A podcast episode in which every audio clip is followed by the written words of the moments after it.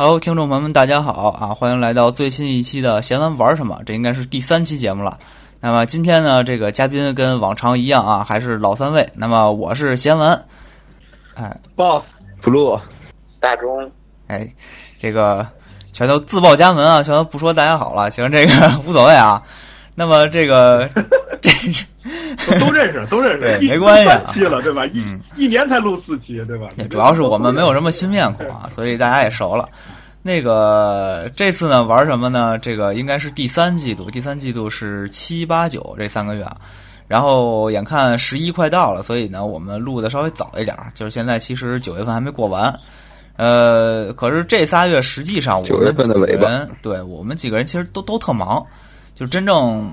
玩的游戏也不多，刚才我们盘算了一下啊，觉得那个，呃，反正真正玩玩的吧，都不是很多，一个手指头都能数出来，一个手指头都能数出来，那不就一个吗？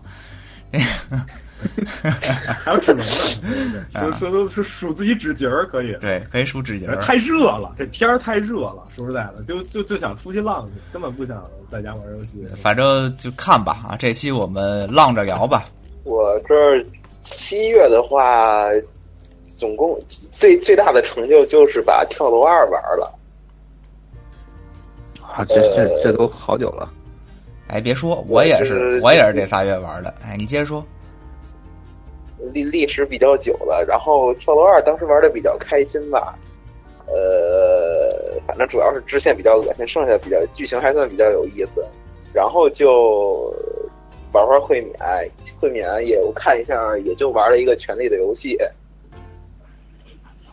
呃，然后玩了一个刺刺客的那个会免，剩下的因为我这儿现在串流还是不太方便，所以好多都没玩。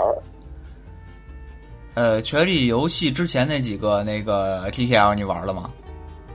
呃，那几个都为了打杯都已经玩完了。啊，我觉得权力游戏是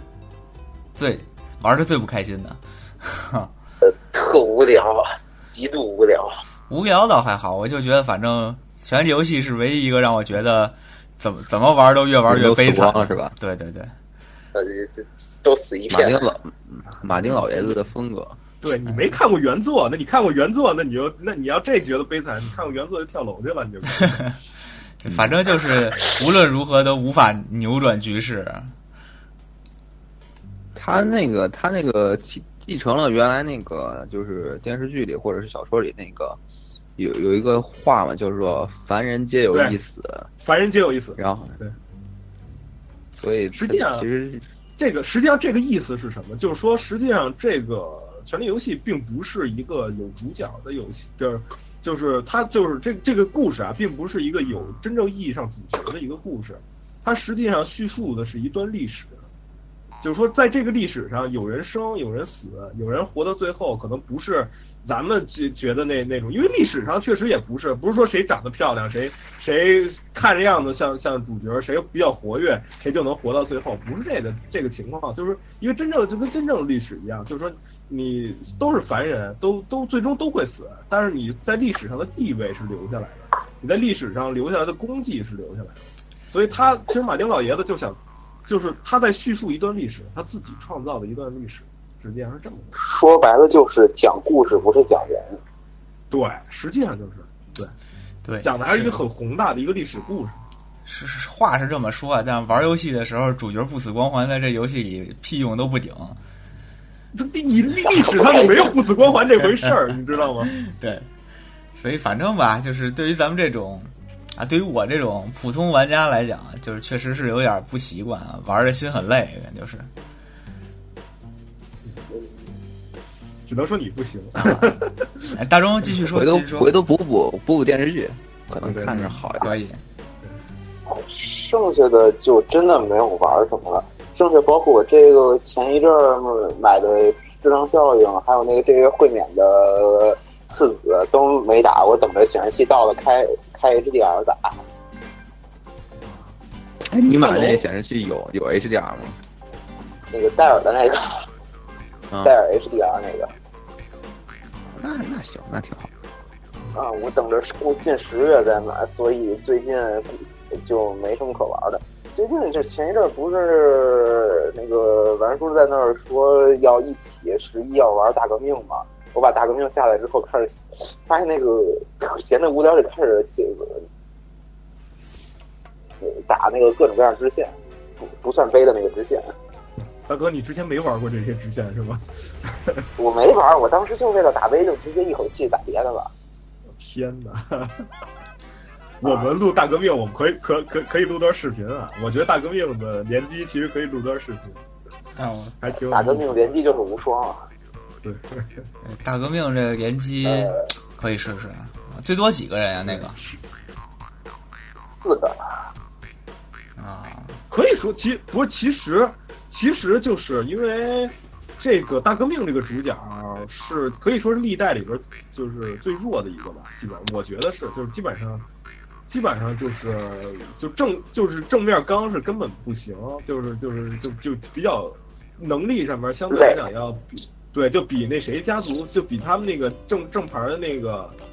戴蒙德他们那那一系的家族的人就是要要弱一些。而且就比后来枭雄的枭枭雄的那个那那那那那对兄妹都要提，就是能力都要强一些。就是这个，就是这一下给给这个这个法国的这个这个主角给降的挺多的，感觉就是不像以前是正面刚康师傅落英神斧砍瓜切菜，然后这就是这种不是了，什么使双刀，就是赌场船什么的，这这这种都不是了。就是他就是就稍微人多一点，就有点手忙脚乱那种感觉，但是。一旦联机起来，还是就是还还是可以，就是能能打出一些配合来，应该挺好看的。行，反正这个这个大革命这个我应该说刺客信条系列吧，我玩的都没有你们深，回头还得你们给我教学一下，训练训练我。反正现在我打单机都经常达不成那个完美暗杀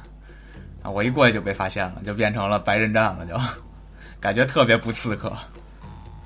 刺客刺客信条就已已经很不刺客了，就是到后来就就不不是很刺客了。刺客信条所谓完美潜入，不就是把所有敌人都杀了，谁也不知道你来过？对呀、就是啊，连无双都不会谈什么刺客是吧？对啊，狂狂战士信是啊条、海贼信条，然后什么那个，然后这 bug 后后来，对对对对对，各种信条啊嗯，这这早早就不是刺客，最刺客的基本上就是二就二代这个埃及奥了，踩脚其实也不算。行吧，继续继续，看还有什么别的。继续，剩下的就是最近开始闲的没事儿打，还有就是打玩一玩幻痛，补一补那个收集。啊，对，这基本上就进入秋季以后，大家都想收收心思，然后，嗯，就等一等。主要是好像年底年底都没什么没什么，就是 PS 平台上没有什么明显的大作，基本上今年好像上半年都爆发的差不多了。对劲儿有点年底唯年底唯一有一丁点儿兴趣的是起源刺客，对起源，对起源，对。但是但是我没预购，因为我有点儿想观望一下。嗯，是我预购了，对，但是就是其我我我因为我是逢刺客必玩，所以就是起源组虽然预购了，但是我其实也不是很看好，就是因为之之前的那些就是片子我也没怎么看，我就觉得就突然变成装备驱动了以后。呃，其实我我也不知道会怎么会发生什么事儿。说实在的，没变成那个黑魂信条了吗？我就说，黑魂黑魂它不是装备驱动，它那个装备驱动是有属性值的，就是相当于，就是能能能能出能蹦数的那种，就是有对有有，那就是人人王信条。这不知道了。那大周到下半年或者明年年初还有什么就是想玩的吗？我觉得明年年初最想玩的是《怪物猎人》，已经预购完了。对，世界。呃，另另外一个我特别想玩的就是《黄牌空战》，但是它到现在都没给出一个具体的什么时候发售。呃，其实《黄牌空战》那个他当时说的 VR，我兴趣也挺大，我觉得那是 VR 唯上唯一一个我感兴趣的了。结果后来一看，那个 VR 是限定任务，不是所有任务，所以。我都不知道该不该买 VR，到时候。那如果你不买 VR，也不影响你玩所有的东西是吧？所有内容不影响。你不买 VR，我就看看去谁家蹭。人不说那回头回头个来个 VR VR 的奖杯就就 不开着 VR 玩，不是玩《黄牌空战》是是很晕吗？不是会说，呃不是不是说你连上 VR 以后做一侧滚，直接就吐了吗？哎，就不就是为了那感觉吗？就真正体验飞行员的那种他肯定会做一点。反正反正比较比较恐怖，感觉就是，哎，我想想感觉比较恐怖，因为我这个人晕车比较厉害，是吧？你你这不行，你你你让有 VR 的人说，你别你你这都是瞎猜。来不录你让有 VR 的人 不是 VR 那事儿，主要看你怎怎么怎么飞了。我觉得就是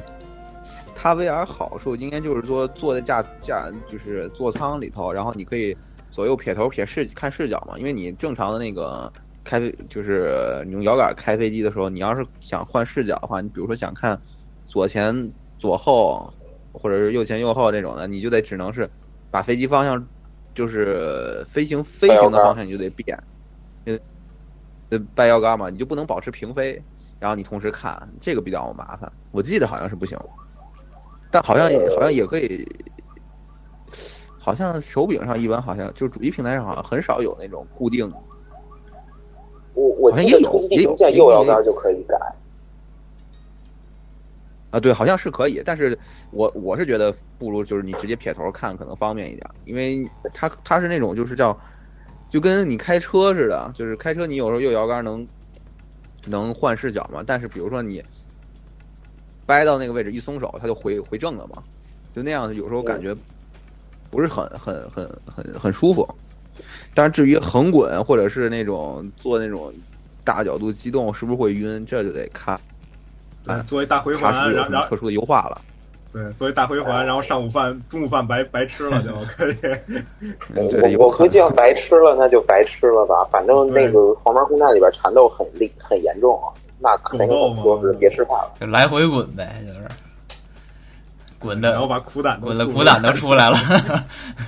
啊，但不是不是人家在试玩的时候不都说还行吗？都还好。PS 的外设里边有没有那个那个大摇杆？就是那个就就跟那个模模拟飞行的那个那个那个那个那个那个操纵杆，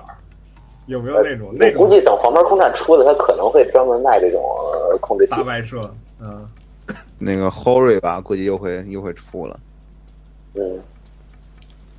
行吧，下下一个话题吧。剩下的都是嗯，剩下的都是很遥远的了，比如打比方说那个波兰蠢驴的新游戏，那个是都没谱呢。什么东西？波兰蠢驴的新哦，游戏，那个那那什么二赛二七博朋克七，嗯，赛博朋克，赛博朋克那个预告片真是太棒了。但是这啊个游戏照波兰蠢驴的进进度，我真的不知道，要真没准儿等到二零七七年，我这都说不准。二二零七七不是一九年以后吧？对，可谁那那那谁谁那谁知道呢？可能大周你你你年轻，你还能看见我我我我我们几个估计有点那什么了。呃过过过分了啊！嗯，行吧，那，看大大周你就差不多了是吧？啊，我这儿就没什么可说的了啊，就这就。呃，那么接下来那个那个 blue 你说吧，你你这你这仨月玩啥了？我我这仨月好像也没玩什么，玩的比较长的，呃后面说吧。先说散碎的吧。那个七月刚开始跟跟那个跟贤完还有那个 boss 一块耍耍了耍那个胖公主，然后简单的然后就弃坑了，然后你们就弃坑，基本真真的就是耍了耍，这 真的就是耍了就真是耍耍。我觉得就是呃跟跟那个魔能比还是差差太多，娱乐性差太多了。就是，娱乐性差太多了，而且就是就是嗯，剧剧情吧也有点儿，就是太太太单薄了，说实话。还就不过说挺无脑说应该的，算就儿童故事对，儿童故事那种。说难听一点，就是略略化版的魔能，就就就就 就这这也不特别难听，算劣化，对，特别难听吧？是那就是反正反正我觉得确实机制上面比魔能要次一点。对 应该这这是国国产国产游戏吧？好像是。是吗？这我还真不知道，我还没真我真没关注过印象中他是谁做的啊。对，尴尬了，尴尬了，回回回回回头查一下。我觉得不像，我觉得这风格好像不太像。不像是吧？我不我我也觉得不太像。对，嗯，然后这个彭公主完了之后，我想想啊，应该是应该是我把 VR 上那个那个 Far Point 遥远星际给它收尾了，就是就是就是最后单人剧情都打完了，然后奖杯我就没打了，因为奖杯我他那奖杯实在是太苛刻了，要求比较严格，然后我就没打。但是整个故事剧情还可以，然后后面的那个射击手感什么的，我之前也都说了，嗯、还不错。然后后面就是因为我之前没时间打嘛，没有整块时间，就把前半段打完了。它后半段多了几把枪啊，然后多了点那个，呃，我想想，应该是副，就是枪的副武器嘛。然后配合着一些剧情演出，多了点别的怪什么之类的，还可以。那个总总流程长吗？那个对，就我觉得不算短，玩你玩了多长时间吧？来帮你，加起来怎么也得有。就如果你要是，主要是它它这游戏就是说，你如果就是打的利索的话，知道嗯怪都在哪儿出的话，可能怎么也得打五六个小时。咱就说初见但我实际上肯定一周目对初见的话，估计得十个小时以上了。啊，也差不多。就现在游戏基本体量都是这这样，十到二十个小时。一般 VR 都会短一点嘛，一般 VR 一般都会短但是但我觉得，呃，没，就 VR 确实应该短一点，但是这个就是 Far Point 就是遥远星际这个体量算 VR 里目前出的就是就是流程算比较长的了，因为它毕竟是讲一个完整的故事嘛。你像其他的那些大厂做的也也不算大厂吧，就是比较好一点的 VR 作品，你像那个呃夏日课堂这些的都很短，就是一一周目打完了可能。可能也就是几几小时，也也不是几小时，就是几十分钟，可能就就一轮就完了，就让你休息了。像夏日课堂上新人了，上上新角色了啊，大大大家挺好，对对对好几个呢，录这这次又又多了一个。对，不不录你试了吗？有有新新角色有有有有喜欢的吗？现在变成大小姐，呃，大小姐那个看着还行，但是不知道多少钱，回头考虑考虑。我觉得有点贵，可能是觉得有点贵，而且有点那个，应该是会卖服装吧，而且他好像说一就是一周目来回来回过，好像也没什么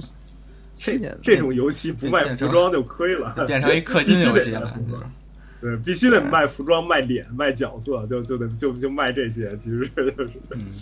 这思路不错 DLC。这游戏底子做出来之后，以后可以一直扩展，挺好的。你看一个系列嘛爱社现在对，爱社人家正牌的这个爱爱爱爱爱社游戏的这厂商，爱社游戏大厂直接就杀进来，不能让你们这个抢 这个先机。这你们这些都是邪魔歪道，我们这是正正牌的，直接 VR 女友就上了。对，这就是有底线和没底线之间的区别，没法比。不是我我问问你一个问题啊，就是就是这个就是调回刚才那个，就是问你那个就是呃有有一种说法说那个遥远星际是 VR 上面最好的 FPS 游戏，你觉得就是这个能就是名副其实吗？可以这么说吗？嗯，我还不能这么说，因为目前 VR 上很就是还有一个游戏叫做那个亚利桑那阳光，应该是那个最开始是在那个 Steam 平台上的嘛，用 HTC Vive 嘛，那个也登录那个 PS 平台了，但是我没玩儿，那个所以据说那个评价非常高，但是但是我一直没空玩，而且也没没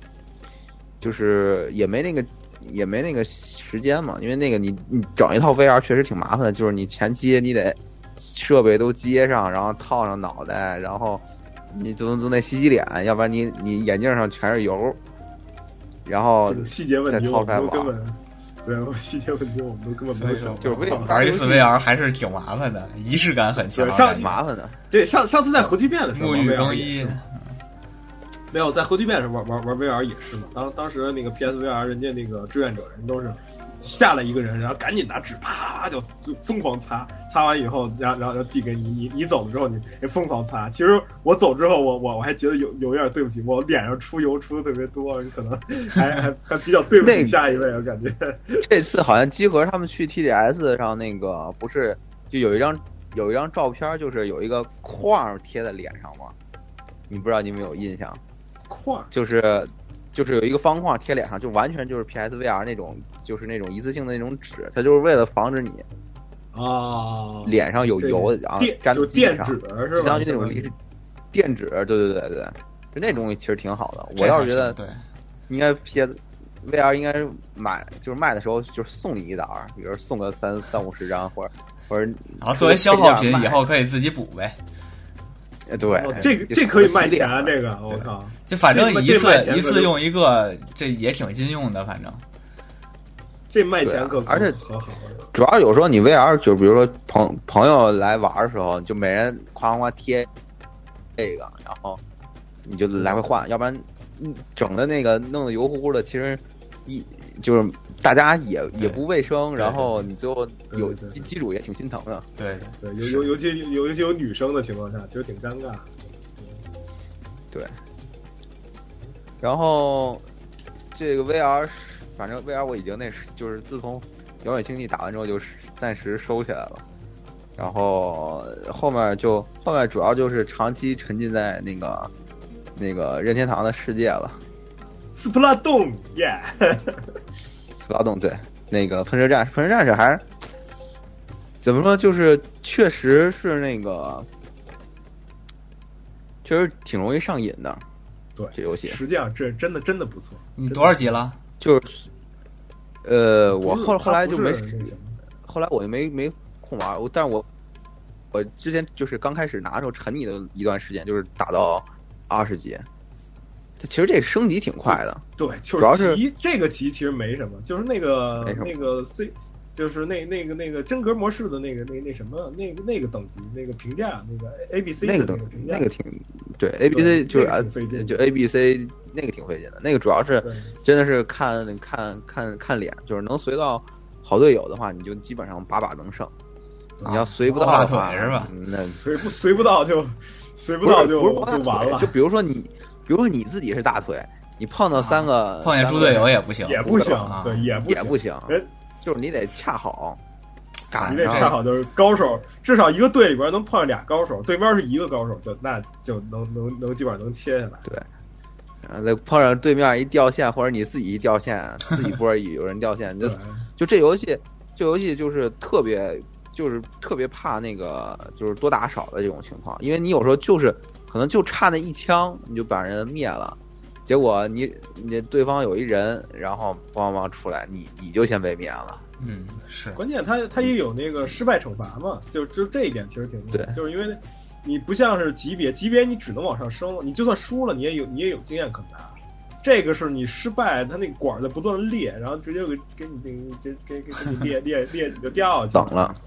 啊，你崩了，然后直接掉下去了，那就就当时挺 挺悲催的，就有的时候觉得就就挺悲催的。哎，反正这种游戏不是说就是你娱乐一下，一开始玩的很开心，但是真正你深入的想玩的时候，就发现就是能力不行就不行了嘛。对，所以人叫真格模式，就是真就就动真格的了。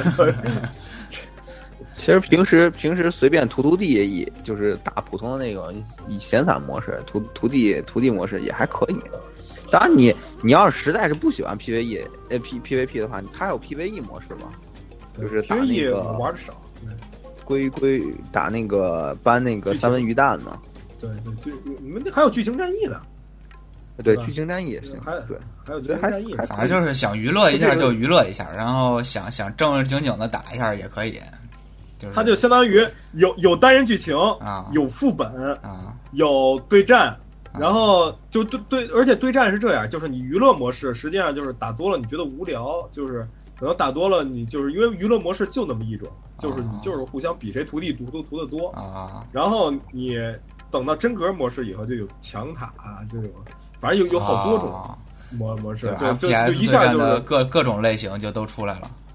对，有抢旗、抢塔，有有那个有，但是就是它的这个就是斯普拉洞有一个特点，就是按时间，啊，就是它的那个模式真格模式，还有包括你那个娱乐模式玩的地图都是啊，对，就是就是按时间按时间换图啊，老是这时间玩就老是这张图。对，所所以特别尴尬，就就就是 blue 就遇见一特别尴尬，就是有有有一次就是更新两，好不容易更新两张地图，但是 blue 的那个游戏时间是永远碰不着这两张地图。对对对对，就这这这模式就说好也好，就是说，比如说好处就在于，就是说你你这这一个小时或还还哦呃两个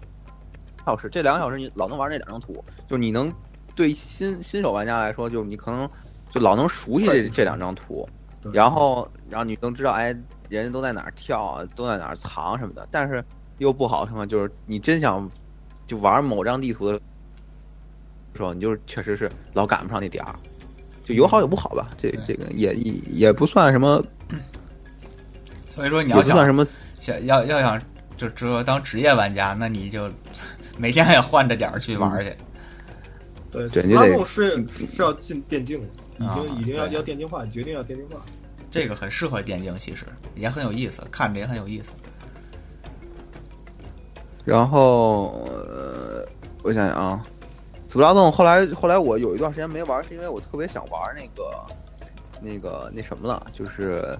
风兔，嗯、马里奥风兔，嗯对马里奥风兔王那个王国战争，就是战旗嘛。然后其实一开始看，就是看他们 E 应该是 E 三放出来的那个视频，就觉得还可以。然后没有什么迷之贴脸贴脸那个 Miss 的那个设定了。然后后来就是只是单纯想玩了。然后我买了之后发现，就是它里头的有一些设计还是就是就是远超过你看那个宣传视频的那些就是内容的，比如说它有一些什么滑铲呀，然后团队跳跃呀，然后呃各种的那种武器，比如说霰弹枪，然后什么什么遥控小车什么的，就是它能打出很多很多你意想不到的组合，就配合着那个人物的技能，然后还有它的一些效果，就是整个游戏就是呃有就是有很明显的那个战旗的那个风格，但是呢，它又玩出了很多花样来，然后呢，让你能够有，嗯，就是如果你脑洞大开的话呢，你可能就是说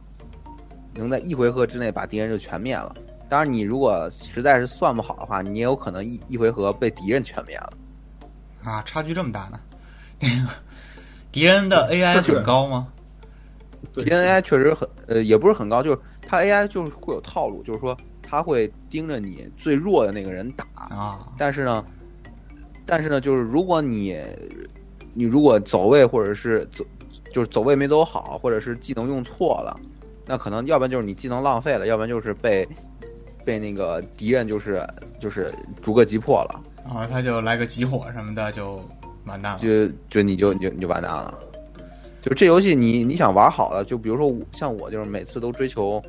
那个完美嘛，就是它有那个完美有条件的，就比如说你要三个人都不死，然后、呃三个人都不死，还得是在指定回合内完成当前这一局游戏的那个要求，比如说什么消灭全部敌人啊，或者是跑到一个指定的位置啊什么的，就这些的。啊就你要想达到这个完美条件，还是挺苛刻的。嗯，就对，还是得算，所以你就是还是得算，多花心思多算。就是这游戏，我觉得有一点不好，就是它没有毁棋。啊啊！战棋游戏其实有毁棋的并不多，我感觉大部分不是说大部分战棋游戏它都不会让你那啥的。呃不是我我说的毁棋，就是说，比如说你能，就比如说你有一有时候会误操作，啊，你毁一下，对其实我觉得就是很合理。我记得大部分能毁的是这样，就是你在这个回合中有两两两个操作嘛，一个是移动，一个是战斗。然后你比如说你移动走错地儿了，然后啊，对，你能有有一些游戏是可以退到你走之前的，然后让你重新移动。但是如果你完成战斗了，哎，对，你就不能再移动这个，啊，对，是这个这个是合理的，但是但比如说它这个游戏，我为什么说就是它需要有一个那种毁棋机制呢？因为这游戏视视角实在是做的太太不好了，对视角它不是那种自由视角对，它不是自由视角，它是这个斜斜向四十五度的，就是四个方向四十五度。啊，可以转是吧？然后呢，你有时候可以转，但是你有时候就是就是转不到那个位置，或者说啊你你你一不小心，比如说你要使滑铲，结果你手一滑，然后就就没没啊，就没滑到那个敌人，然后反而站在敌人旁边了。啊。然后呢，你又想达到完美，你这局就得重新打。啊。对然后或者就是说，比如说你你你那个人物有技能，就是说可以在到达一个地方的时候滑铲两个敌人，结果你那时候正在算呢，然后那个，然后你手一滑，夸叽，你速你就点到那个你最后要移动的位置，结果你忘了点那个那个滑铲的两个敌人，啊，结果你就白打了。就直接过去了啊，因为这个就直接过去了，然后你就可能就是因为差这两个滑铲，你就这一局可能就就达成不了了。就因为我自己就碰到过这种情况，啊我打了一个那个叫那那个挑战模式，它那个总共给你三十个回合，就它一回合挺长的，因为你要算嘛，然后你要去操作什么的，呃，有移动有攻击，然后有技能，你得算半天。那个我就打了三十回合，我就打到最后打了二十个回合，然后最后就差一步了，结果手滑摁错了，就重新来了。那么这个嗯可能这还是其实怎么说呢？它它机制上设计可能没问题，但是可能由于视角和操作的一些设计，导致了这个这个这个待待会儿待待会儿在我那儿，我我我我说一下，其实马里奥风兔这包括 XCOM 的这一系，作为战棋类，实际上跟就比较特色的，实际上跟那个那什么还不太一样，就跟我们一般以前玩的日式战棋，其实还是有有区别，还是挺大的。嗯，嗯，行吧，那你还有什么别的？最近玩的，或者说，嗯，哎，你说，最后别的像呃就是呃，呃就之前那个电台节目说了嘛，就是深海的那个失落遗产，嗯。然后情怀的打通了，然后也也也百分百了，然后百分百白金了嘛，然后再有就是昨天把那个《泰坦坠落二》的那个呃也是单人剧情都都过了一遍，就发现就是《太阳坠落》这游戏吧，作为一个呃就是不太一样的 FPS 游戏，它在剧情上确实是挺用心的，能看出来挺用心的。然后，但是也有也能反映出一个问题，就是说，从剧本演出上来说呢，嗯、就是它的那个比例，比如说人物关系描写和整个游戏大流程的那个背景下的那个描描描绘上来说，比例有点失调。就是说我整个剧情玩下来之后，我就只记得主角 Cooper 和那个 那个泰坦 BT 之间的那些呃对话还有羁绊，然后呢，所有的他整个这个呃把这两个 NPC 放在就那个大都背景上那个故事？NPC 我就完全没有任任何印象，也不知道他们在都在干嘛，背景背景也没印象是吧？背景就完全没什么印象。就所以就是说我我为什么而打，为什么而战斗，已经已经不知道了，是吧？对，就完全不重要了。我是谁我在哪只记着，我要干什么只记得就是都不知道说，对，都不知道。就是你只记得就是说干你，就是你你和这个就是机机器人这个主角之间的那个羁绊，就相当于你 The Last 就是最后生还者嘛，你知道。你知道那个 Joy 和艾莉之间的那个所有的羁绊，但是你不知道他们俩从头到尾都在干啥，啊，就是这种感觉。这其实这其实也挺好，就我觉得这大家都说这种故事也可以，但我觉得这其实是个失败的设计，还可以失失败没有的我我故事讲述，但我觉得说是但是我就我觉得这个这个故事这种叙述，它呃至少成功塑造了两个角色，就给你留留留下很深印象的两个角色。就实际上你也是为了塑造主角，可是你你要想，就是说角色其实它是要基于背景才能让你对他理解透彻的。你现在等于说，你现在只有两个人物你记得，但是这两个人物做做了些就是什么，怎么样，你你都不带都忘记了。就实际上人家也有背景，但是你只是你看完以后你不记得了，但是你留下最终留下印象，把主主角和那个什么最终羁绊的这这这个印象留下来了。然后对对后后边我问你，哎，这个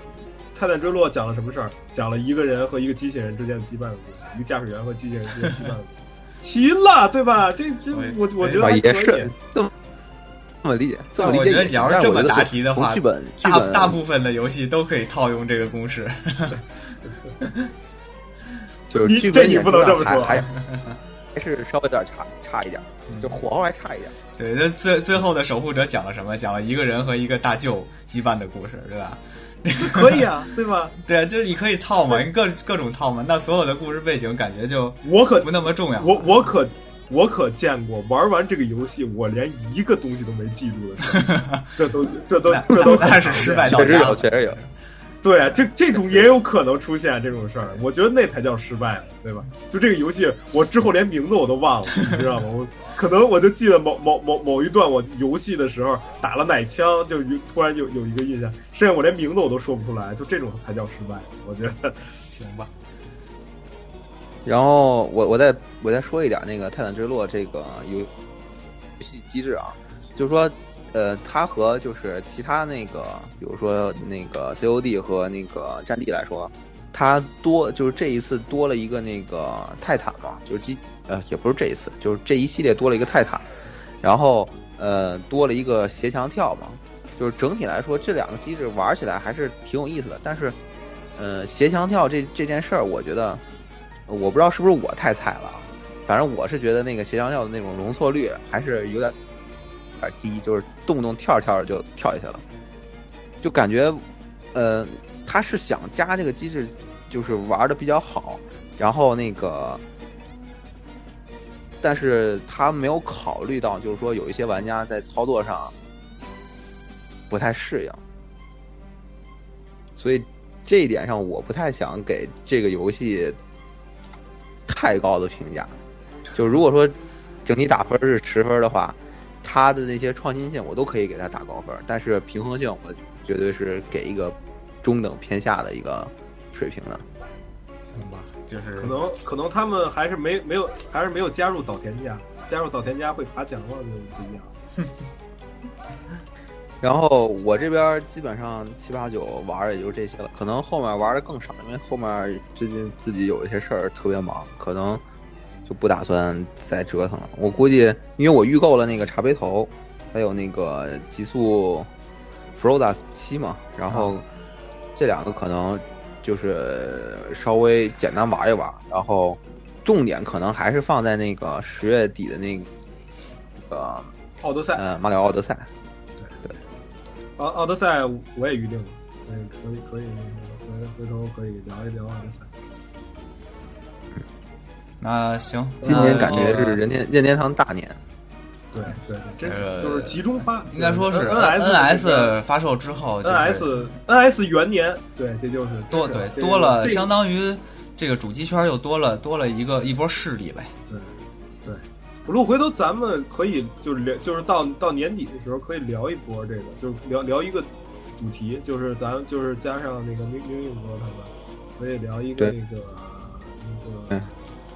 聊一波任天堂 NS 这个，对 NS 这一这一年的总结可以聊一聊，基因为基本上都玩了，就是大作咱们基本上都差不多，就都都都摸了一遍下下下一次的那个聊点啥啊？我们可以聊聊这个。对对对对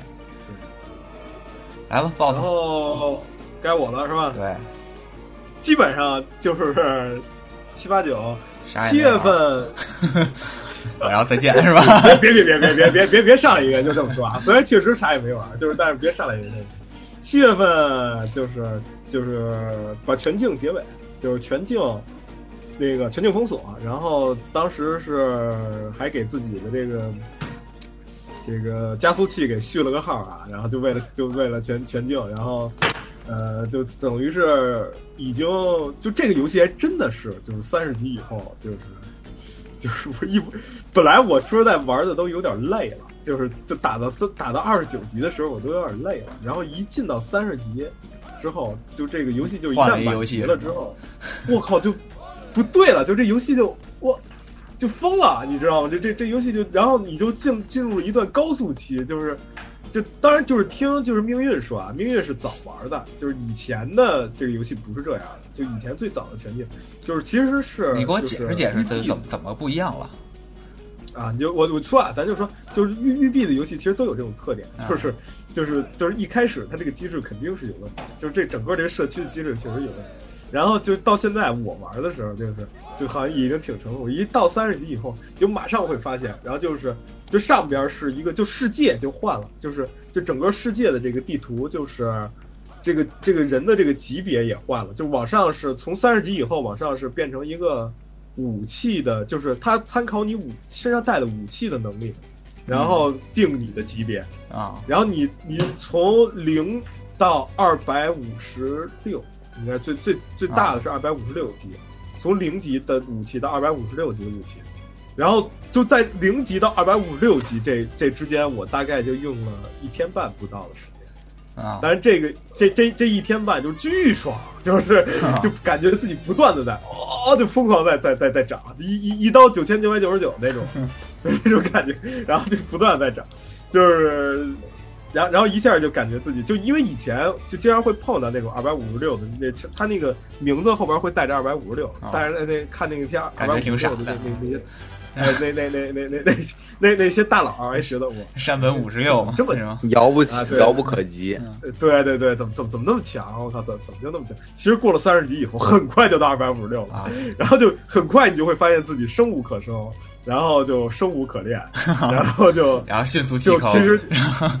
然对然然然后其实就对试试试 DLC，然后 DLC 呢又都是 PVP 的，然后我我我对 PVP 又就是因为也也对枪也对不过人家，然后就在暗区，就是以以前也不敢进暗区，说实在进进暗区也就混一混，因为独狼进暗区就是很危险，就是。对，实际上就是我也尝到了，就是以前人家说的那种，就是尔虞我诈呀，有有一些东西，反正也也尝到了一些。因为独狼禁暗区确实是就是，就挺被虐的，就是因为人家就是你你真的就是送货送，你真的马上就要成功，就差大概十几秒的时候，人家就过来一队人，直接就就秒你，就就因为几个人同时扫你，你就。没有什么反抗能力，就直直接被被被被打。当当你知道你被打的时候，可能你就死了，就是。对，就就直接被切了，然后人家就早就盯住你了，人家就看你挂，就把东西一包一挂上去，然后直接就动手，直接切你。就就这这种我遇上过，但是实际就是可能也加上现在的这个游玩的人也不像以前那么多了，可能就是还是也遇到一些独狼，然后有的时候就是运气好的话遇见独狼，俩人。互相看一眼也没也不说话，因为那个那个国区玩的人还是少，就是经常碰见都是老外，谁也不认识谁，实际上就就谁也听不懂谁说什么，然后就是互相看一眼，觉得点一下头，觉得行，然后就一块行动啊，然后就是自由组合了就，对，然然后等碰上哪个不行，就是就就就散了，就是哪哪儿目标不一致了，然后比如说。我我想出去，我包满了想出去，他他包没没没满，他想继继续逛，那就散了，就是就是这种，就是基基本上都是出这种情况。我觉得就是这样，其实玩的就我比较喜欢这样玩，就是一期一会嘛，就是相逢是缘，然后就是过后不见，就就这种感觉。就没有有有没有这个一开始假意在一块儿，然后突然开暗枪的这种？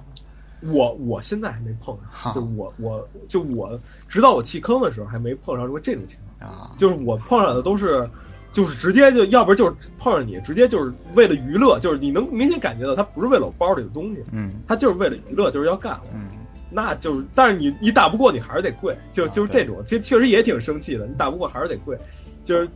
这种确实也挺生气，但是没办法，就是因为你独狼就是有这个局限性，人家就碰上一队人，你就是干不过人家。就是这种情况，因为你如果要一对一的话，装备差不多，还还能跑。你碰上一队人前后截你，那就那你跑不了了。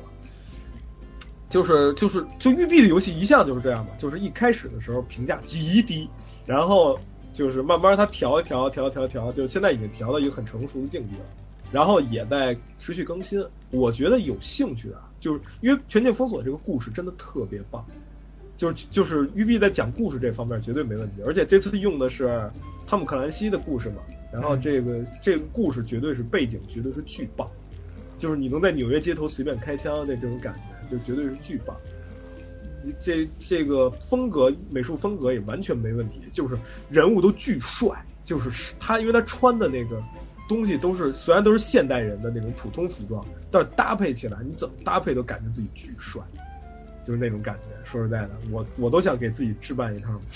就按里边置办一套行头之类的，我觉得就怎么搭都都巨帅。所以我觉得有兴趣的朋友可以尝试一下。但是就是就是按你说的，就是这个曲线不太对。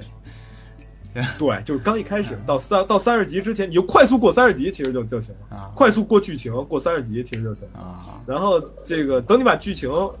然后打通三十集满了，然后你就开始正式就就开始这个游戏，游戏才开始。其实是这么，对，正式白剩下你就三十集之前就不要进暗区，你就在白区就混到三十集，然后就快速二百二五六，然后把这个游戏都尝试一遍，就正式加入这个游戏。其实可以，我我觉得这感觉还挺好，就相当于玩了两遍，这游戏就感觉玩了两遍，嗯，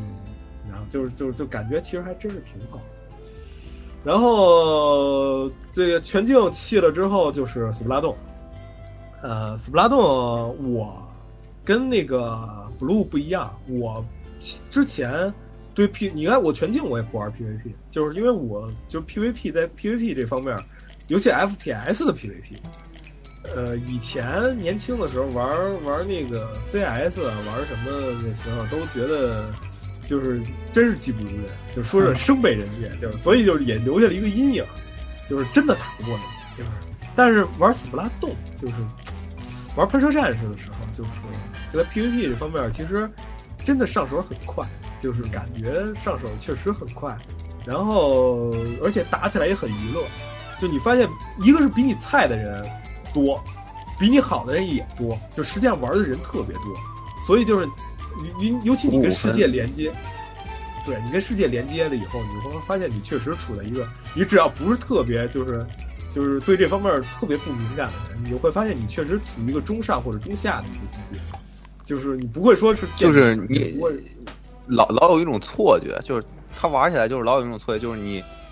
你老觉得就是这一盘没打好，可能是要么就是因为队友太菜，或者是要么就是对方太强，就你总能赶上一局，就是说对面有人特菜的时候，然后你大杀四方那种。对对对对对对对。然后就勾着你玩下一局。对，实际上实际上我觉得就是斯普拉洞这个这个这个机制特别好，一个是随机分，就是一一进场一个房间里的这个八个人是随机分的，就是随机分哪队，大神也永远不可能跟在你一个队。然后呢，菜鸡也永远也不会永远都跟在你一个队，当然，除非是那种就是特别不平衡的那那那种房间啊，那种房间你可以退了，你知道吗？就你如果要是特别不满意，你比如说你对你剩七个人都特别不满意，你就可以退了。其实就因为大家都是就没有没有说就是就特别固定的队伍，都是就是散队，基本上野打打野队的居多。然后就是碰上谁也没有，而且这个游戏其实也没有。就配合，在配合这方面要求的不是很强，就是实际上就是你各打各的也能赢，你就是你各自干各自的，其实也也能赢，你该赢就是赢。你如你你配合都是菜鸡，其实一块配合也不行。说实在的，其实也不行。我我曾经有一阵儿，我我就觉得我是不是应该玩玩配合，我就跟在我我们队的那些滚子后边，然后就就就就跟就是保护那些滚子啊，保护他去徒弟啊什么的。但其实就我觉得效果也不不是很明显，就是其实也不是很明显，你就互相，你就互互互相各自干各自的，人滚子自己的这个战斗力也很强，然后你你就各自干各自的，其实该赢也就赢了，是就是所以就是娱乐局打的就特别娱乐，但是真格模式的时候，就是你就明显能看出来，就是就是实际技术上差别是有时候真是能压着你出出出不了家门。对对对，因为我真格模式，我我我那个时间段大多数玩的是战塔，战塔是就是你就能就是真是就是就以前因为以前娱乐模式的时候很少看人有拿狙，但是战塔的时候一个一个好狙在塔上站着，或者一个好站位的狙，就真的是完全不一样，就你就上就升上不去，那个狙就生封着你，就是你往上一跳直接就给你崩了，狙的攻击力特别强嘛，你直接一一跳。有的时候你装备不行，然后你你往往往上一跳，直接一枪就给你撂了，或者是那那那些就阴在上边拿刷子的，拿那个拿那个毛刷或者是毛毛绿桶，对吗？毛刷或者绿桶，绿绿桶咱就不提了，绿桶就有点那个。啊，绿绿桶绿桶终于削削弱了。对，绿绿桶是个梗，就绿绿桶在斯普拉洞来来，就是初期来说是个梗，就是说是个是个无敌的武器，基本上是个，就是这，然然然后还死活不削，啊，现在终于是削了啊。然后那个就是就你看见那些战塔的拿毛刷的，然后你刚一冲上去，直接毛刷叭叭晃两下，你就那什么，就看一些高手的这些动作，确实也是赏心悦目，确实也也也也是挺好的。然后还能跟几个朋友下下副本，就这游戏什么都有。就是你还你平常搬鱼蛋能跟几个联机跟几个朋友一块下下副本，是吧？然后能能能能那个打打配合下下副本，下副本的时候就纯是看配合。当然，其实咱几个配合也也也一般，说实在的，也一般。对对，就配合玩玩的太少，还是对对对，配合也一般。而且主要是那个副本下副本还考虑到就是他你用的武器不是你不是你选的武器，而是随机。随机分的，就是挺挺考验，就是全面性的。对，而且这这其实就这种随机性，我觉得死不拉动的一个好处，就这种随机性是死不拉动的一个，就是能让你，就是可以说是逼着你体验整个游戏，而不是体验就是就是某一种武器的游戏。你就就光使绿桶打着打着你也烦了，说实在的，你就逼着你使一些其他的武器，都是一些就是平常咱们不会买的武器，不就不会在在实战对战中用的武器，基本上都是一些就挺个。挺犄角旮旯的那那那种武器，然后但但使起来呢，就是你哎，你可能使哎觉得你有时候会会有觉得还可以，还对，然后在实战中有时候也就是娱乐，反正你和那个会使一下，对，像加特斯巴洞就是斯巴洞就挺有那种就任天堂游戏设计的风格，就是你觉得挺简单的，实际上人家就是人家想的很深，然后机制什么的都是就很巧妙。对但是，就他的这个风格，其实就是好在哪一点？就是你想玩深了的人，你就去玩深；你想玩浅的人，我就是娱乐局，那打的也很开心，就是这种感觉。就我就土地，我我就娱乐，平平常没事娱娱乐两把，比如说地，就就很也很好，就是这样。这样我我我就我觉得这一点是挺好。然后死不拉洞后来开始玩那个 XCOM，呃。我这么说吧，我是对战棋游戏要求比较高的一个人，就是因为我其他的游戏玩的呢都一般，但是战棋游戏呢，我是唯一觉得自己还可以的。就其就是提几个啊，其实这个可可以可以，就是我玩 XCOM 之前有几个就是日式的那种，你比如说像那个 PSP 上的《圣女贞德》，然后。还有那个狮子战争，就实际上就是狮子战争是我玩 XCOM 之前我觉得最好的战棋，就是那个最终幻想战略版狮子战争，是我觉得最好的一个战棋。但是就玩了 XCOM 之后，我觉得完全体验了一个完全不同的一个战棋，不能说是最好，它是走了完全不同的一个路线，就是它的这个风格。然后包括它的这个背景，它这个风格，它这个系统，跟传统的战棋是完全不一样的。它是一种即时的，就是就给你就虽然是一个战棋游戏，但是给你一种即时战斗的感觉。就你感觉你真正面对这个敌人的那种就即时感。所以说贴脸意思也是可以解释的，是吧？啊，所以可这确实可以解释，就是你贴脸贴脸我就是躲开，哎，对，贴脸我就是躲开了，实际上可以解释。就是就是因为你它是有一种即时感，你你不就是这种即时感在日式的就是传统的日式战棋里边其实是体现不出来的。你包括对掩体的一些东西，就包括就是对对掩体设计啊，你包括就是有些技能啊，有些这这什么的设计，其实你在这个这什么你是体验不出来的。但是话说回来，X，但是话说回来这个。XCOM 的这种感觉呢，它因为你可以感觉到它那个呃，你派人去走格子的时候，它会有一些即时表演的成分，比如说镜头拉近，然后这个人噔噔噔噔噔从一个掩体跑到另一个掩体蹲下，啊，就这种，它其实这个有一种就是说让你感觉他们在即时战斗，但是呢，强行拆分成回合。这这个其实一这个其实是一方面，但我觉得最重要的还是机制，就战斗。XCOM，我我插一句，XCOM 是不是也有，比如说，呃，就比如说我我人物有一个技能，就是说我我发动这个技能，只要有人在我这个视野范围内移动，就敌人在我这视野范围内移动，我就比如说给他开一枪。哎，有有有，我对对监视技能，哦这这这这个监视哦，我就说吧，风兔其实马里奥风兔就就跟 XCOM 的机制这方面学了很，多是吧？呃，就是借鉴了好好大一部分。实际上，就我我一上手，因哦为风兔我一上手，怪不得。对风兔我一上手我就觉出来了，就是他在这方面学了学了，就是 XCOM 很多。实际上就是因为 XCOM 的计算机制也是也是固定的，那就是百分之八十、百分之七十这这些东西给你是让你看个数，对，实际上 你实际上它是那伪随机对你这一枪打不中是绝对打不中的，就是你你你你你 safe load 在呃，在对，其实就相当于你走到，比如说你走到这个点，他告诉你你走到这个点，根据地形，根据你们俩的距离，算出来你的准确率是百分之八十。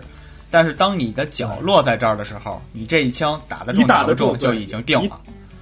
对你一枪打不中打不中，你其实你已经决定了。是这样，我估计，我估计啊，这个什么也风兔也是这样。我估计风兔也是这样。我因为我我我因为风兔没有，就是中途因为风兔没没法复盘，啊，就是 XCOM 有有一点，就是因为就战斗中可以存 XCOM 档。对对 X XCOM 就是就就像刚刚 blue 说的，就是 XCOM 可以毁棋，而且无限毁，就是有就是至少是在普通就是普通难度下啊是无限毁棋的，就是因为 XCOM 的这个操作要更复杂，就是操作它的这个技人物技能移动这个地图的这个立体性，然后要更加复杂，尤其到 XCOM 二之后，XCOM 二之后这个爆炸，这些爆炸，这些就是呃对于地形的这些毁坏，都直接，对，就这些连锁反应都直很直接的能反映到你的这个战略上来。就有一些时候你自己可能觉得我我扔个，尤其是那那种大范围技，我扔个雷，直接把那房子里边所有人都给炸了，然后我就冲冲进去去完成什么任务去，结果第二回合这个房子整个这这半边房子整个塌了，直接这个火就是你你可能你你扔的是第二层的火焰，就那个就是火雷嘛，有有的那种那种火焰雷，然然后就是那个火焰就倾泻下来，直接倒在你你下边这个你自己进来的这个队友身上，然后这队友就挂了，就就这种这种情况 很多很多，无就无数多。说实在，就它的这个可能性，它的这个战略性，就是要更加复杂。而且就是就是我在一代的时候没有调过那个人物的人设，然后二代的时候我买的我因为我买的是这个 Steam 的这个周年版。然后就是能调你的这个，就是你自己建的这个队伍，你士兵是自己招募的，然后你能调他们的长相跟那个，就不是调调他们那个发型，捏脸。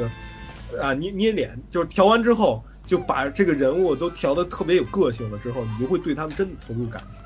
就是就是真的觉得他们就互就是这就是你每带的一支部队，是吧？对，就是你带的这支部队，然后他们每个人都有自己的个性，他每个人都有自己的技能，都有自己的个性，然后你就会真的就投入，你都在你自己带的这个小队里投入感情，真的就是，就整个感觉下来真是太棒了。然后你就你就会很不希望任何一个你的手下去死啊，绝不能。死，绝不能死，那不能死，就是受受受轻伤还可以接受，受重伤我们不行，那就重新来，就这种感觉，你知道吗？就绝不能死，死不能接受其实我，压根儿不能死，减员不能减接受。经过你这么一说，确实你要说风风兔确实是和 XCOM 很像，对，就是确实是。就 blue 你可以就是你你就是有时间的话，就是如果以后有时间的话，可以试试。真的，嗯，你如果要是喜欢风兔的话，你绝对会喜欢 XCOM。真的真的，就我我其实其实我原来玩那个就是呃战棋类游戏，比如说最早那时候玩 GBA 上那个呃激战啊，激战还有那个火焰文章的时候，其实当时觉得没什么。我发现玩了风兔之后，发现自己确实对这个战棋类还是挺挺有，嗯就是挺有兴趣的。对，就因为就是激战和火焰文章这个，这个就跟咱们的这个什么都就是我，反正我我觉得激战和火焰文章就是跟 XCOM 他们完全不是就不是一回事儿，就传统的是不是不是不是一回事非常传统的一种那个传战棋统的日，式战棋，传统的日式对。战棋包括樱花大战就这种都是。有些都做的很好，确实很好，也很好，但是它跟 XCOM 不是一回事儿。对，XCOM 战就是它加入那些什么监视类的机制，比如说什么对，就你你一个人的那个操纵，其实上会影响你整个战局的。就是对，实际上就就是是这样。就是你一个人的操作，不是说只是打倒敌方的一个人或者是一片人，就是你的可能某一个动作会起一个连锁反应。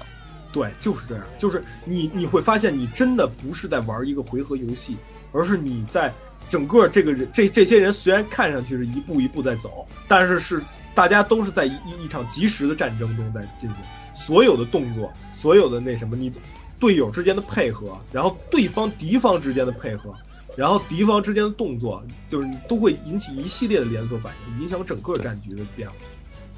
然后最后是进入到这个九月份，九月份出了出了两个星期的差，然后剩下的就是回来之后呢，就是玩了玩那个，呃，Light It Die，啊，这这你都 Light 能玩 It 了？Die，对，Light It Die，这个这是不是一个纯联网游？戏？应该是对，生存类的吧？啊，是是网络游戏，呃，不是生存类，呃，Roger Like，Roger Like 是那个，就原来听那个，呃，机核，机核的那个那个广播里边，就是机核电台里边，就是龙马说过一次，嗯，这游戏挺火的有一阵儿，但是现在好像有点火过了已经。啊，是，但是就是因为这个游戏火不火过，其实没什么关系，因为它虽然是个网络游戏，但实际上你基本上没有跟人直接互动的，嗯，就是跟跟别的玩家直接互动的方式，基本上没有，啊，就除非你特意去说去竞技场，哎，可好像有，就是竞技场能直接跟真人人打，可可能有啊，我我到现在我也不知道，嗯就实际上基本上没有什么跟真人打的机会，就是你实际上也是在玩这个游戏。啊而且它是免费的。呃，当然了，你就是肯定有一些什么机制，就是买格子，花花花钱买格子，就就那些啊。啊，氪金的元素呃，但但呃氪氪金元素肯定有，但是就是实际上它就有有点跟那个呃那个就就那种 Roger Like 游戏，就是你出来以后地图什么的，然后你就一层一层打。呃，那其实我玩时间也不长，但是就是我其实最喜欢的是什么呀？就是它里边的美术，它里边的美术是典型的一种，我我这么管它叫啊，是一种地下风格，就是这种呃是而且不是欧美的那种地下风格，而是就是日本独有的那种地下风格。啊就是它的这个风风格，它的这个风格是这样，呃，就像是实际上是有一阵儿日本的这个呃地下文化是呃就是包括黑道，你包括就是就是什么那种呃你在如龙里看见那些亚库萨，就是他带在的这个神视厅这种街道就要更颓废，但是不是这种这个就神视厅还属于这种就是比较表面上的。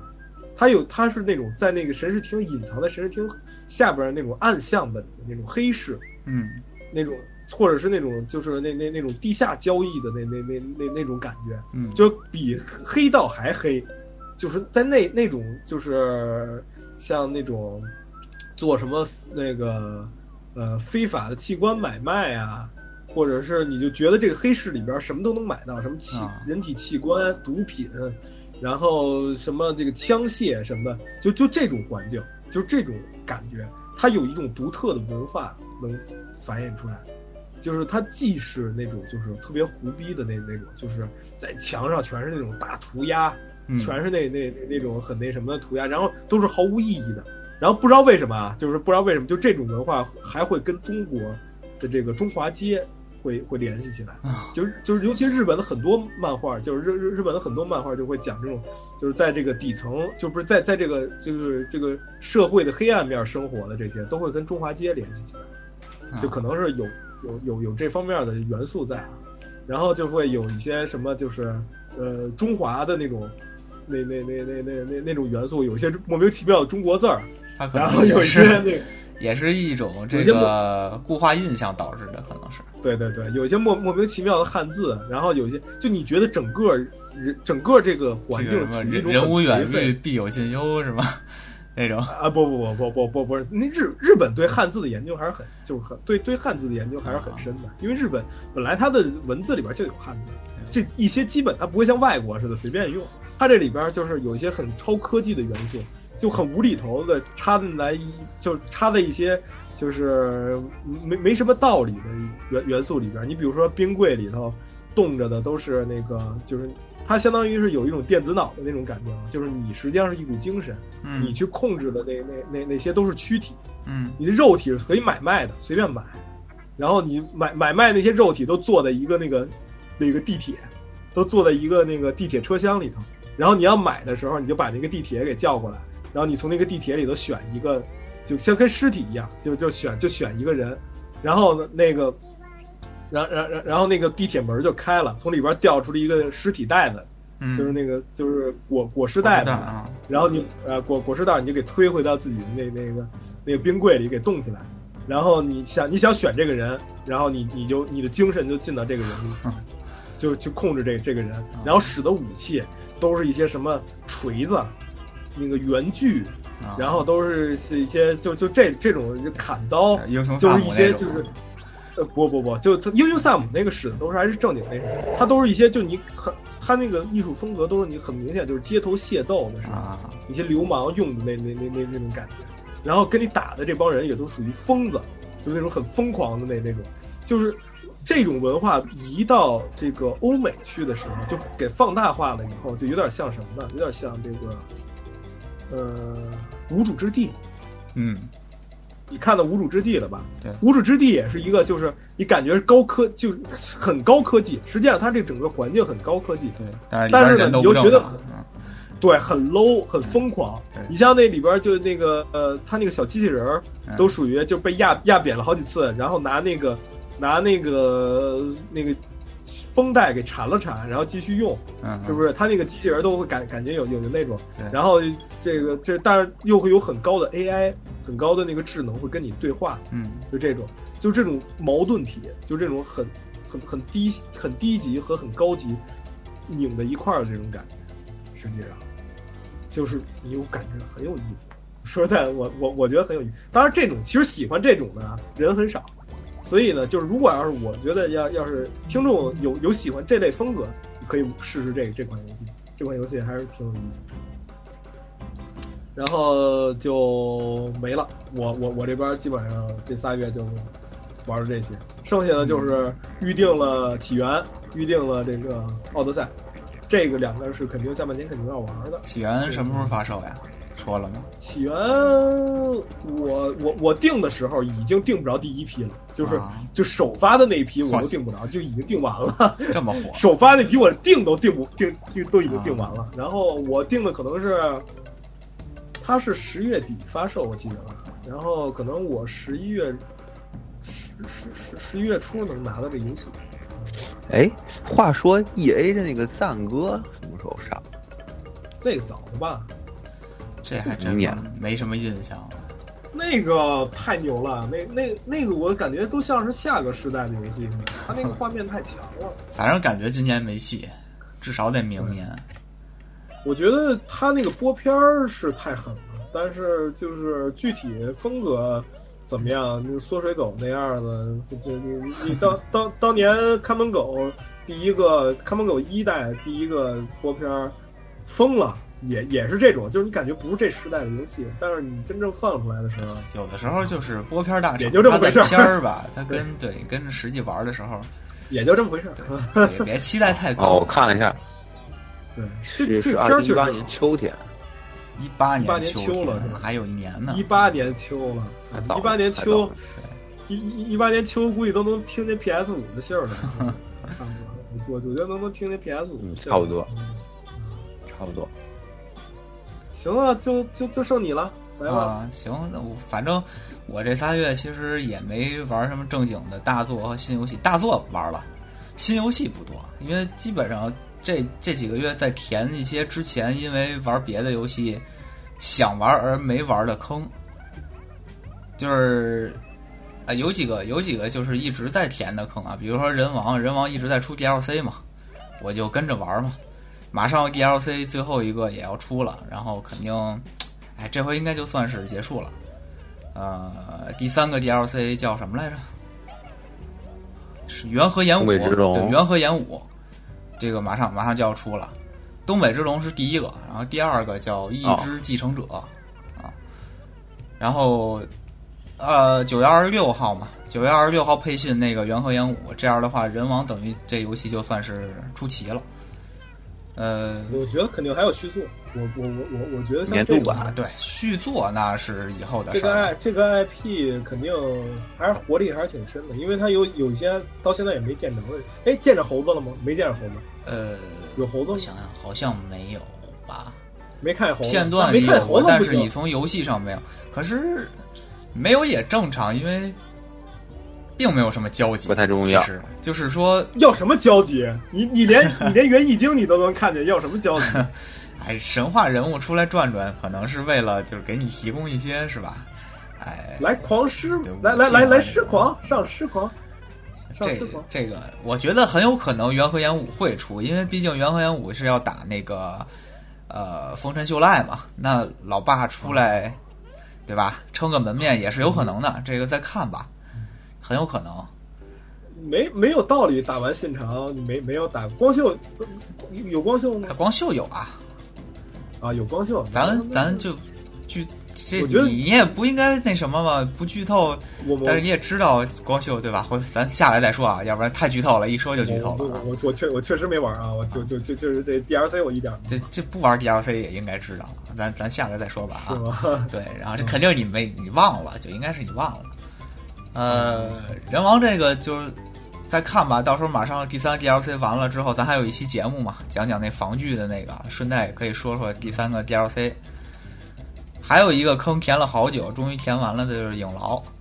啊，影牢你们都很不耻啊，但是这东西太费脑子了，这个一开始觉得这是一个。就是说这是一个什么呢？就是用机关陷阱，然后来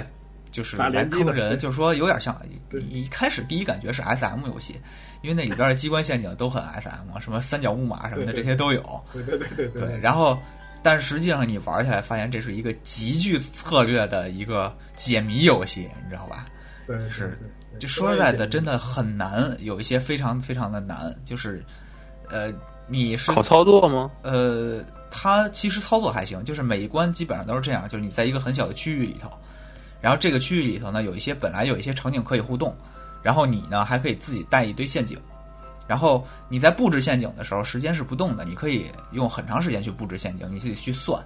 然后这些陷阱之间可以产生联动，比如说一个大镰刀，这个大镰刀从天上下来，然后把把这个 NPC 把敌人打飞，打飞呢它是固定的，比如说会把敌人打飞三格，你就要算好了，飞三格之后它就去哪儿了。你下一个陷阱呢，就在这三格之后这个位置再设置。然后比如说下一个陷阱是一个地面弹板，又可以把它往另一个方向弹两格。然后再下一个陷阱是从墙体里头出一个什么什么这个这种这个虐待的一个什么东西，然后哎就是你要算每一个陷阱的出发点，然后击中它的点，然后击中完它之后给它造成的效果以及释放它之后它落下的点。根据这些，你要把所有的陷阱连起来，连成一大串儿，然后把把这个敌人搞死的同时，然后达成，比如说这个，它有它有几个评价，比如说华丽程度，比如说这个残虐程度啊，就是就是这这种东西，然后就是评分儿，然后你的分儿足还还还是足够高，还是 S M 游戏，最最最终还是 S M。其实你说它是 S M 游戏，但是你一开始玩的不熟的时候，你是被虐，你知道吧？因为这些敌人是会追着你打的，然后而且他们有的人真的很强，就是你都你跑你跑不过他们，你根本跑不过他们。然后有而且加上有一些中后期是好几个敌人，有远有近，有魔法，有这个物理。比如说，就是有一些魔法师啊，他那个给你发的那个魔法球是会追踪的，然后它有很多种属性，有一种属性就是一旦击中你，你你的世界就黑了，你什么都看不见了就，你也看不见敌人在哪儿，你也看不见周围都是哪儿，然后你瞎跑，可能你自己就跑到陷阱里去了。然后还有一种就是火球，比如说你着火了，着火之后你就不受控制了，你你说是在着火状态下你会乱跑，就是，所以其实敌人都很强，就是你一开始如果你玩不好，你算不好的话，你是在被他们虐。然后只有你着火着着火乱跑，跟那个风兔里的那个效果是一样的。对，反正就是这个游戏其实很考验脑子。如果自己琢磨不看攻略的情况下啊，你自己琢磨，可能一个一关你玩一两个钟头都有可能，就就拿不下，就这种。很正常。反正 永牢这坑填了好久，填了好几个月，终于给填完了。那你最后你最后是看看着那个攻略来，还是呃是这样，就是摸着这个游戏呢，要要想完美，有三大类条件。第一大类条件就是你把每一关都打过啊。第二大类条件呢是每一关它有三个就是要求，这三个要求，比如说啊，就是它要求你最后就是你打这个人他是有生命的嘛，有生命值的，然后最后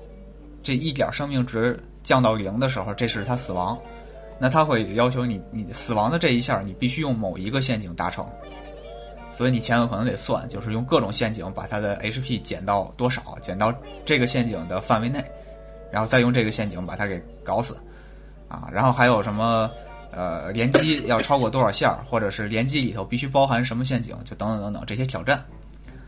这些挑战呢，就是每一关有三个挑战，但是你三个挑战不用在一次内完成，你只要分别完成就行了。这些挑战都会给你解锁新的陷阱或者一些新的东西。呃，最后呢是 S 评价，S 评价这最难，就是你必须要大连击，然后所有的分数都要高，然后高到一定程度给一 S 评价。基本上前两回合就是就是前两个那个就是过关和这个达成各种挑战，我是自己打的。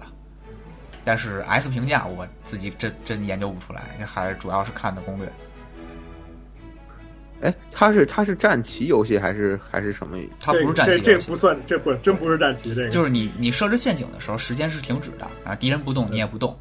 但是你设置完了陷阱，这个敌人就动起来了，你也是可以随时跑的。而且每一个陷阱是有缓冲的，就是你比如你设置完这陷阱，它不是马上就可以用了，你要可能等个几秒。每个陷阱不一样，有的可能等一秒就行了，有的可能等等十秒才才算缓冲完，你都要算进去。然然后你还得自己操纵人物去打，是吧？对，就是你这个人物基本只能跑。你你这你这人物没有攻击能力，基本呃，就是对他只有比如说会踢，会把人踢一下，但是踢可能根本不能减人家的 HP，而且你想靠 踢把人踢死的话，你根本就就不可能。然后就完全是靠陷陷阱把人弄死，你只能就是说把人勾引到那个陷阱，然后你触发这个陷阱把人给弄死。这是一种挺各色的游戏，对，挺各色的。还还还挺挺挺挺各。对，反正说实在，这挺难的，真的。我我个人感觉挺难的啊。他是有好看小姐姐是吗？对，有这个有，这倒 确实有啊，而且这个有穿着上也比较性感。对对对，但是这个不会能勾引得住。但是这个游戏 怪不得写完要玩呢。但是这个游戏说实在，是是上个时代的游戏，感觉是 PS 三或 PSV 时代的游戏，所以它的那个建模呀，或者说就不要想它有多细腻啊。你真正想看小姐姐，还是去去去玩沙牌什么的啊这种。没有那个这这这三个姑娘例会都很都很。对例会还是可以的，但是你真正玩的时候，这三 D 建模你还是觉得挺粗糙的。其实，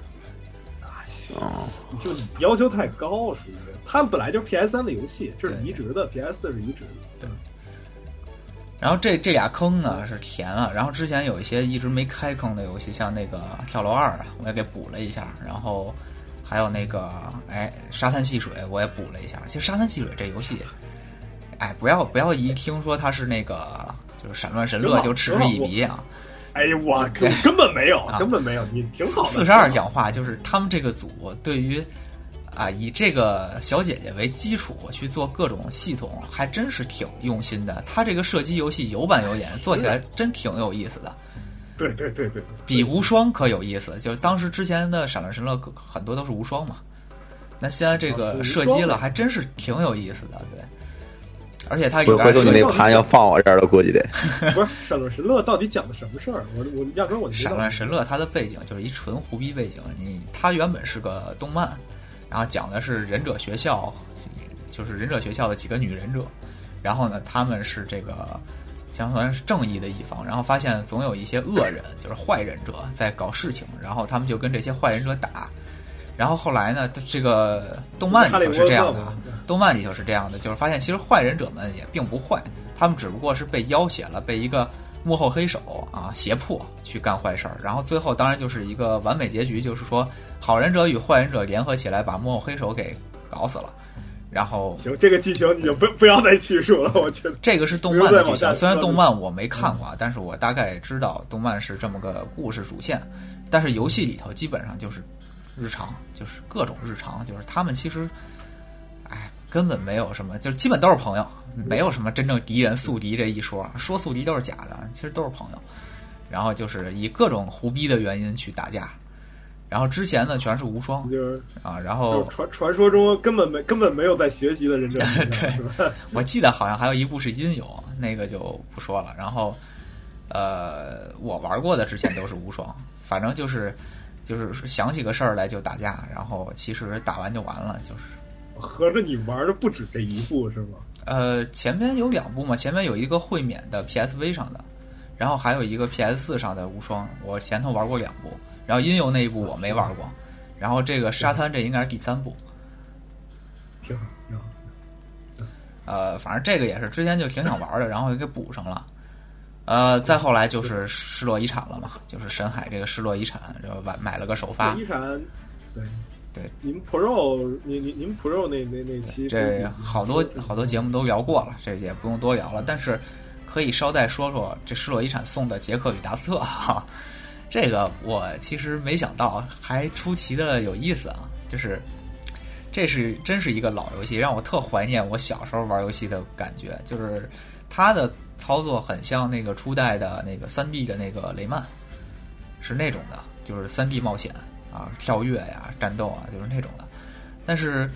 嗯，杰克与达斯特呢，我来讲，就在那个年代，绝对是个好游戏，真真挺棒的。它应该是个 PS 二的游戏吧，好像是。平台呃，是平台跳跃？对，平台跳跃的三 D 平台跳跃游戏。然后整个我玩下来的过程当中，就是难度也不大，而且呢，就是游戏的效果也很好，呃，演出也还挺有意思的。就是那两个那两个主角儿，性格都是比较逗逼的性格，尤其是那个达斯特是个是个什么玩意儿？那算是黄鼠狼似的东西，我也不知道它是个什么动物啊。呃，反正比较有意思。但是唯一的一个缺点，这可能也是我现在现在接受不了。这要是当年呢，就这都不算缺点。这因为现在游戏都好了，咱要求苛刻了。有一个缺点就是，作为这种三 D 平台跳跃游戏，我觉得现在挺不能忍的，就是它的视角问题。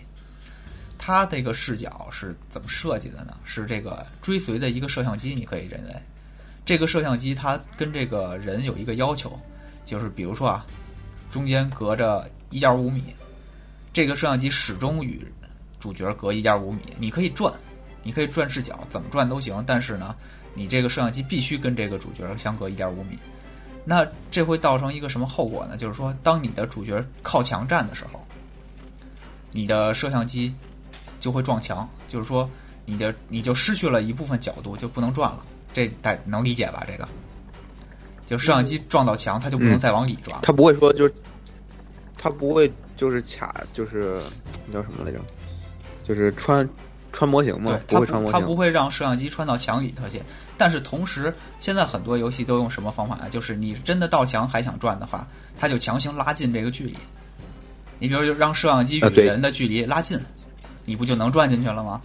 可是这游戏不行，于是你就会发生，比如说你靠墙站想往外的一个移动平台跳的时候，你的摄像机照不到外边，你看不见移动平台到哪了。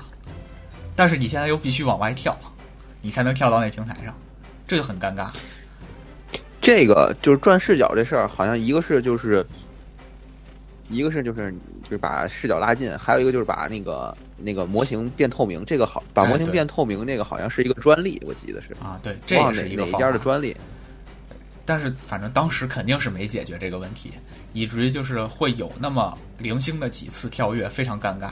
就你只能盲跳，卡视角，对你就是说一开始用别的视角，你先感受一下这个平台大概会多长时间之后飘到这儿，然后你卡到这个视角，你就盲跳，你就信仰之跃吧，跳上去了就跳上去了。那个 这种情况，那个年代还是挺常见的。对，我我我记得就是其中有一个最狠的是这样，就是那是一个冒险游戏，打到一关的时候是呃，类似于《神庙逃亡》，嗯。它的那个那个那个情节是类似于《神庙逃亡》，后边有一个大怪追着你，嗯。然后你要不断的跑。但是《神庙逃亡》是这样，《神庙逃亡是》就是是第二人称摄像机追随着这个这个人，对，但是那个游戏是把摄像机调过来，你看着这个、啊后边这个怪，对对对这个怪咬你，你奔着你的摄像机往是一直前跳在往屏幕方向跳，往屏幕方向跳，但是这个时候就你就属于一直在猛跳的状态。对实际上我我对这也有印象，虽然我想不起来这是什么游戏了，但我对这个也有印象啊。就是那个是历史上就可以说是最失败的一个，就是这个设计，可以根本不知道下一步往哪儿跳。对他可能他可能他是为了体现这个怪有多多那什么追着你多那什么，但你根本看不见你前面的路，对，是就你可能只能看见一点点，但是你根本就不能预测你下一个往哪儿跳对，要求反应特别快才可能才能做到。对对对对对对对，这个就这种情况还是挺常而且这个我说的这个相隔镜头相隔一点五米，我还发生过一件什么事儿呢？也挺逗的，就是我往空中的一个木板上跳，然后我当时镜头太靠下了，以至于我人跳到了木板上，然后镜头卡到了木板下边儿，然后镜头上不来了，确实尴尬，对，确实尴尬。然后我镜我整个屏幕就看着那个木板的底，就这个镜头就是一个真正的镜头，这个事儿对。其实还挺挺那个什么的，就就 并不是一个虚拟的东西，它感觉像是一个真真正追着你的一个镜头。就就就好像有这么一个空中有一个球，它就距离你一点五米那么吸附着，然后就追着你拍，就这种感觉。反正，嗯、这仨月我没正经玩的游戏，可能也就这几个，剩下一些小游戏也没什么可说的。然后 Steam 那边呢，其实我录了一个实况，但是一直没发出来。我是打算，呃，录完了一块儿发。然后，而且出其不意的是，就是实在没想到的是，这个这个游戏还挺难，也是个那个，呃，银河恶魔城的平台跳跃游戏。结果发现真真难，我靠，比恶魔城还难，这是没想到的，比之前玩那个。奥日与黑暗森林也也更难一些，嗯，然后到时候我放出来的，话如果我能玩通的话放出来。说名字，呃，说名字，其实我刚才就考虑说不说，呃，说是也行，就是《逃与多拉》啊，那游戏，咱们那个去集合那个核聚变的时候，是有这个游戏的试玩的，叫《逃与多拉》啊，有一个挑战，没没没注意，对，没没没注意。这这届核聚变我一共玩了两三个游戏啊，就是那那个，既然说了，我就说，就是那游戏就是普通小怪用三下就可以打死我啊，就是真的特别特别狠。呃，反正玩的游戏就差不多这些，嗯，然后后边再期待的就是今年后边再期待的，就是地平线的那个 DLC 啊。其实我在说 D 我还以为 DQ 十一呢，DQ 十一其实，嗯，因为我没有什么 DQ 情节，虽然小时候玩过，但是因为看不懂日文，所以随便玩了玩就弃了。我这个群里边唯唯唯一有 DQ 情节的人正正正正正在外边浪，这得 Q 是吧请过来。啊，但是这个 DQ 这十一可能我会试一下啊，我可能会试一下，但是什么时候试那就很难说了。这个到时候再看。哦。对，我也忘了，我也我也定了 DQ 十一了，已经已经觉得定 DQ 十一在那个，对对对，我定了，我都给我都给买在 PS 商店上。啊，你买 PS，那你可以那个抓紧玩。凑一下凑一下。DQ 十一好像有一个什么时候之前完成的话，可以会送一个 DQ 一，有有这么一件事儿哦，啊。没事，交给你们了，我肯定没时间了。哎，啊，可以蹭一下，可以可以回回头可以蹭一下。嗯行，那反正我我这仨月也就是这些啊，反正没什么新鲜东西啊，我这块儿，嗯，可能就杰克与达斯特新鲜点儿，剩下的确实没什么新鲜东西。然后那个 TGS 现在正在那个正正正在火火热，正正在进行中啊。我当然我你观众朋友们听到这期的时候，TGS 已经完了。然后呢，我们回头可能会回头可能会单就不不会在这场节目这个里里边录啊，就是回头我们可能会说一说。因为 E 三的时候也说了说，也也拿出来说了说。这个 TGS 呢，我们看情况，看情况说一说。啊，有可能到时候一看时间安排，热度都过了就算了。啊，要时间合适，有可能就聊一聊。好，那今天行，那今天就差不多了啊，就先到这儿。那么非常那个感谢大家的收听啊！这这一期玩什么，可能大家听着没有之前那么有意思啊，毕竟我们最近都忙，玩的新新鲜东西比较少啊。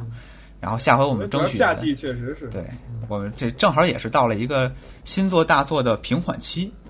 啊，对，就就没有什么新东西出来，也确实是这样。所以，哎，争争取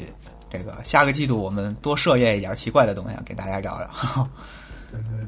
行，那咱们这期就先到这儿，感谢大家的收听，咱们下期再见，拜拜，拜拜，拜拜，拜拜。